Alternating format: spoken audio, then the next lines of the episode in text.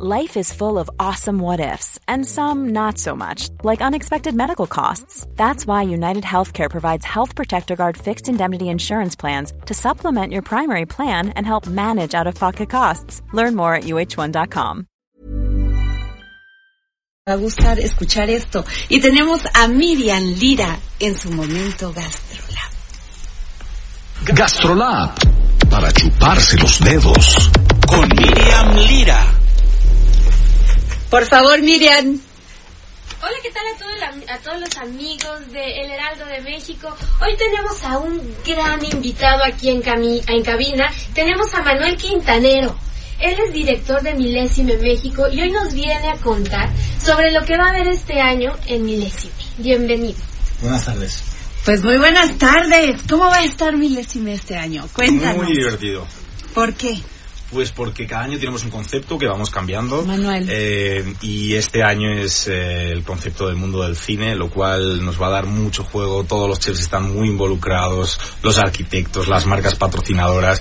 Y va a ser un, un evento muy entretenido, con muchas sorpresas y un aspecto teatral y cinematográfico espectacular. Oye, pues, pues suena muy interesante. Lo gourmet, lo maravilloso que es la comida con este, todo este escenario de teatro. Sí, eh, vamos a, a- a involucrar el mundo del cine todo lo que se puede dentro de la gastronomía. ¡Ay, qué maravilla! Y además la cantidad de chefs que ustedes van a poder ver ahí entre tantos. A ver, cuéntame de uno. Pues pueden encontrar los mejores quesos, los mejores jamones, se pueden ir a degustar un cafecito, un buen vino. Hay un área enorme de bar en donde pueden este ver los cócteles que están de moda con menta, con jengibre, con un montón de ingredientes que se van a ir de espaldas en cuanto vayan conociendo cada uno de ellos.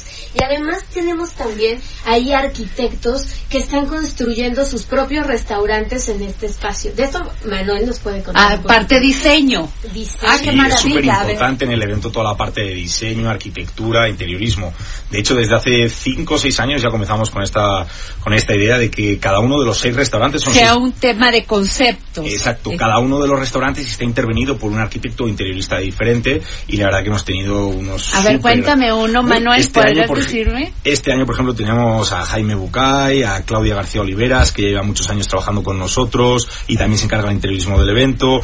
Tenemos a Almazán y Arquitectos Asociados, a Yuscani Alonso, Chain Sim- y Simán. Y lo bueno es que todos ellos, cada uno se están inspirando en una película, entonces van realmente a transportar Ay, a los. Se van a comensales. crear un espacio inspirándose en una película Sí, y tenemos- además vas a comer rico. Justo, este año van a estar pues la película Gravity, también Casablanca, el Great Gatsby. Ratatouille también. Sí.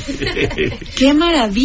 Oye, y, y- pero esto se había hecho antes así con todo crear un arquitecto, Sí. todo este trabajo Sí, de desde hace seis años ya llevamos haciendo la verdad que es... Porque yo fui a uno y si pasabas por los por los pasillos y veías a los chefs y la verdad con ganas hasta de pedirles un eh, autógrafo Claro. porque son superstars, son, ¿no? súper accesibles, que es lo que más ¿Quiénes van a estar? ¿Qué chef famoso vamos van, vamos bueno, a ver en, Milense? En menú, que son los restaurantes que comentaba, tenemos a Manis Merrota, que viene desde India. y Tenemos que a tiene Fran- estrella Michelin. Sí, también. todos tienen estrella Michelin, están entre los Ah, eso es muy interesante. ¿Nos puedes ir- decir, Manuel Quintanero, qué es la estrella Michelin?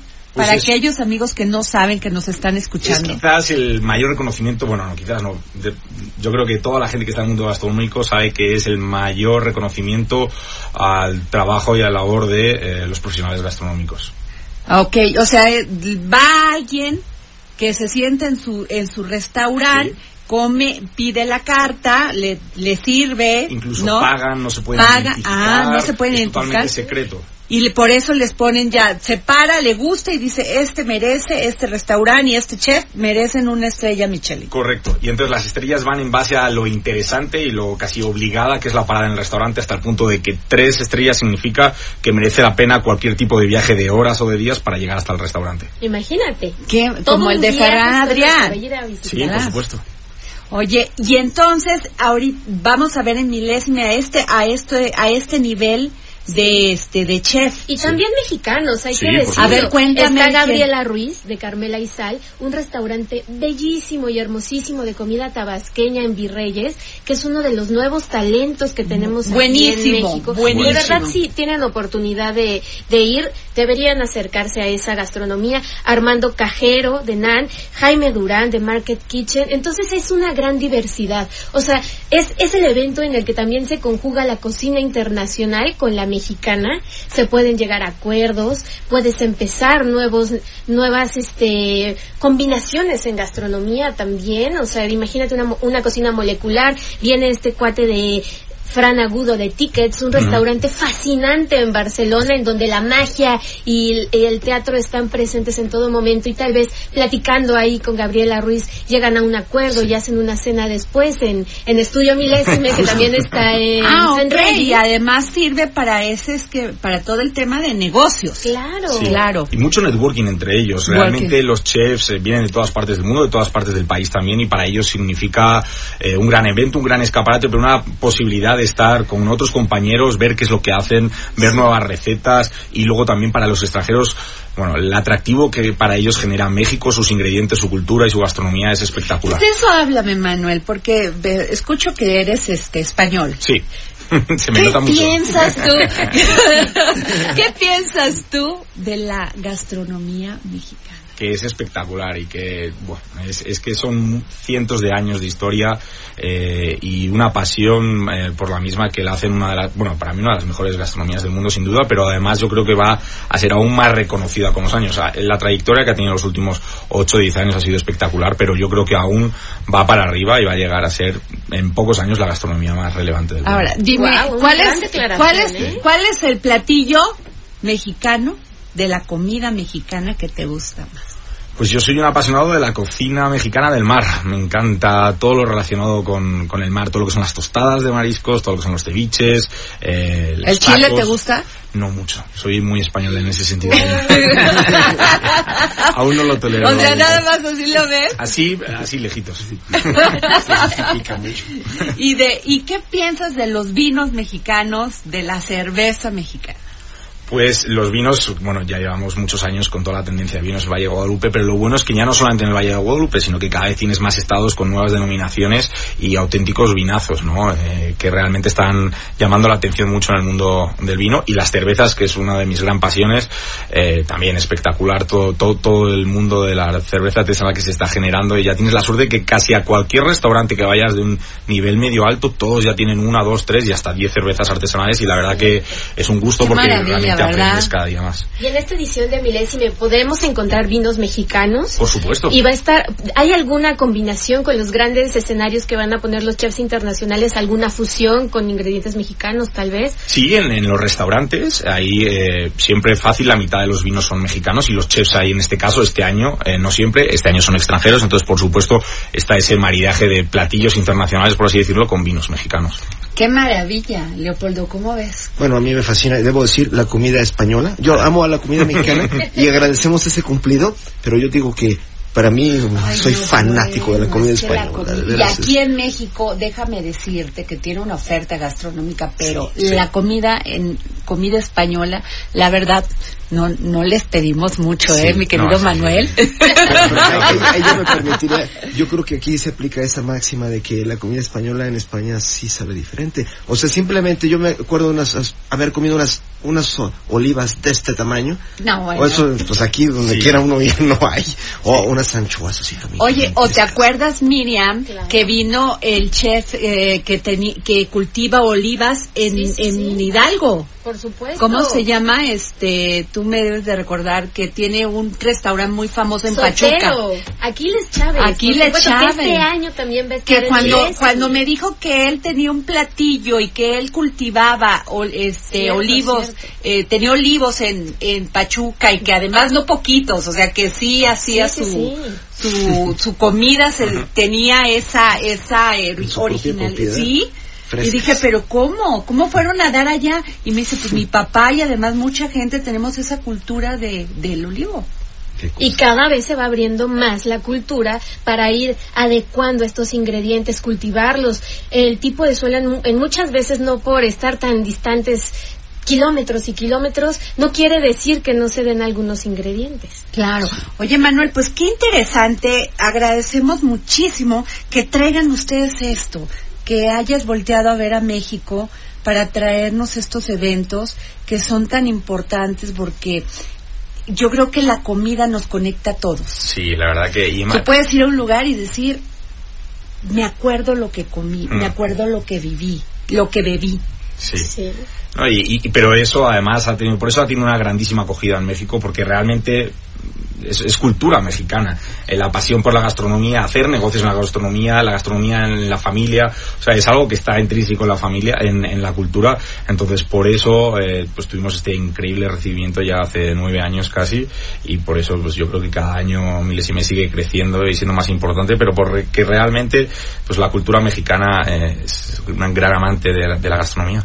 Pues va a ser muy interesante, Miriam. Interesantísimo. Estar ahí, Es ver a los chefs, es hacer crónicas, hacer la narrativa Sí, total sí, sí. de lo que está pasando ahí, Y de si cómo la gente siente esa emoción y esa Claro. pasión, porque te traslada. Sí, porque Yo- es un evento cultural, ¿no? O sea, la gastronomía realmente es cultura, es algo eh, que y además está planeada esta gran expo como una integradora de cultura, de, me- de, de diferentes formas de arte, ¿no? Fíjate, yo soy veracruzana. Y Veracruz, pues, tú sabes que por ahí llegaron muchos españoles Sí.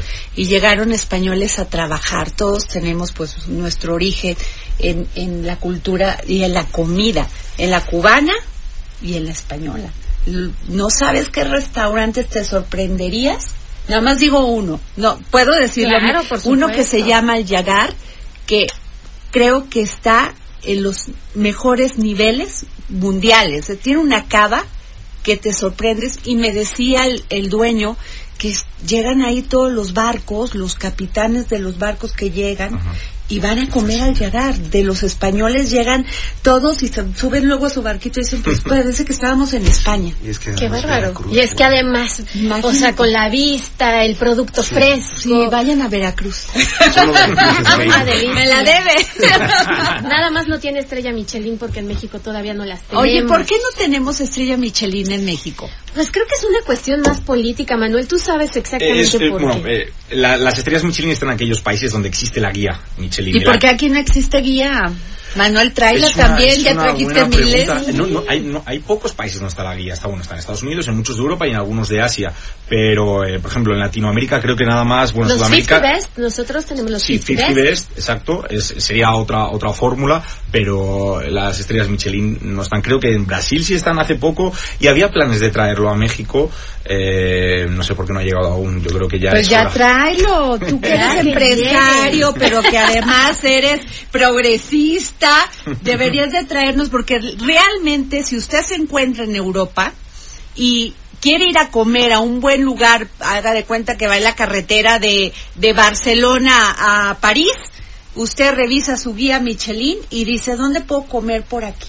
Y le salen todos los... Yo así Todos he comido en lugares espectaculares. espectaculares y luego te, o sea, y te dice ahí tiene una estrella Michelin, tiene dos y sí te desvías, sí te desvías, o sea, sí te desvías para poder ir a comer a ese Claro. lugar. Y la verdad, el sacrificio de manejar o de o de tomarte este tiempo lo vale. Ojalá tuviéramos en México, porque sí valdría la pena, Claro. tener una guía que nos dijera de todos estos restaurantes que tienen, que tienen este nivel gourmet en nuestra comida mexicana. Sería y también de ahí la grandeza de Milésime, porque en pocos pasos haces esos viajes.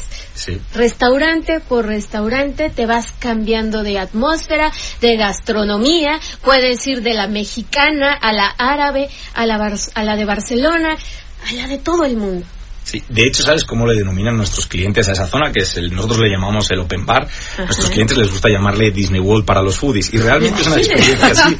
Ves a todos los grandes empresarios, todo, toda la gente, y, y literal están como, como niños pequeños corriendo de atracción en atracción. Has probado este caviar, has probado este vino, no, vete a aquel, vete con el chef, dile que te saque. O sea, realmente es un, un momento de excitación para, para, para los sentidos, para todos los clientes que asisten. y además te tomas tu vinito, tienes la oportunidad de probarte un y que te lo expliquen todo, está el dueño de la bodega, está el chef cocinándolo en vivo, está el dueño del distribuidor, de la distribuidora de caviar. ¿Cuánta gente es- esperas nada más exponiendo?